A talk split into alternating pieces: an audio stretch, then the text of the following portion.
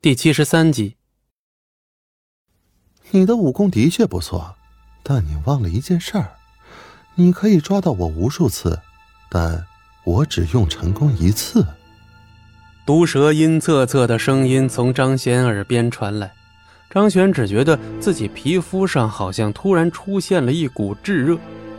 此时毒血已经口吐鲜血，再打下去绝对要被张璇干掉。但张璇也中了他的毒，他的指甲划破了张璇背后一小寸皮肤。呵呵，好手段！有时间在这里夸我，不如赶紧看看你该如何求救吧。说完之后，他赶紧向后退去。现在的张璇是强弩之末，但也不是他能硬撼的。如果继续在这里战斗下去，那很有可能会导致张璇在临死之际将自己反杀。那就很不值当了，但是很可惜呀，看着迅速远去的他，张璇并未留手，直接从地上拿起一块小小的石头，硬生生的隔空投出。张璇的这个手法非常的独特，用三根手指猛然的搭在这个石头上面，歘，随着破空之声传来，毒蛇猛地转头。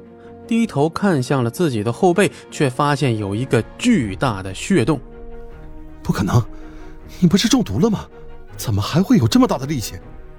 他满眼不可置信的看着张璇。哈哈，当年我医术大成之际，便早就已经百毒不侵了。你这种毒血，还是靠边站吧。张璇就知道他会以自身的损伤来换取对他的进攻。现在看来，果然如此啊！一步错，步步错。现在张璇占据了先机，自然是要他的小命。三步并作两步，张璇几乎是一眨眼的功夫就来到了他的面前。毒蛇，你很强，但是在我面前不算什么。你，毒蛇话音还未落下，张璇的手已经按在了他的头顶，砰的一声，用力往下一按。张璇硬生生地将他的脸砸向了水泥地面，几乎是一瞬间，毒蛇就失去了意识。周围的各种宵小之辈本来听到毒蛇的名号以后就不敢再往前走了，因为他们都觉得毒蛇这种国际杀手榜上排第三的存在要猎杀张璇轻轻松松，但最后的结果却让他们大跌眼镜，张璇只是受了一点擦伤。对方头都被按碎了，大帅没事吧？李飞和孙柔等人也赶到了张璇这边。哼，没事。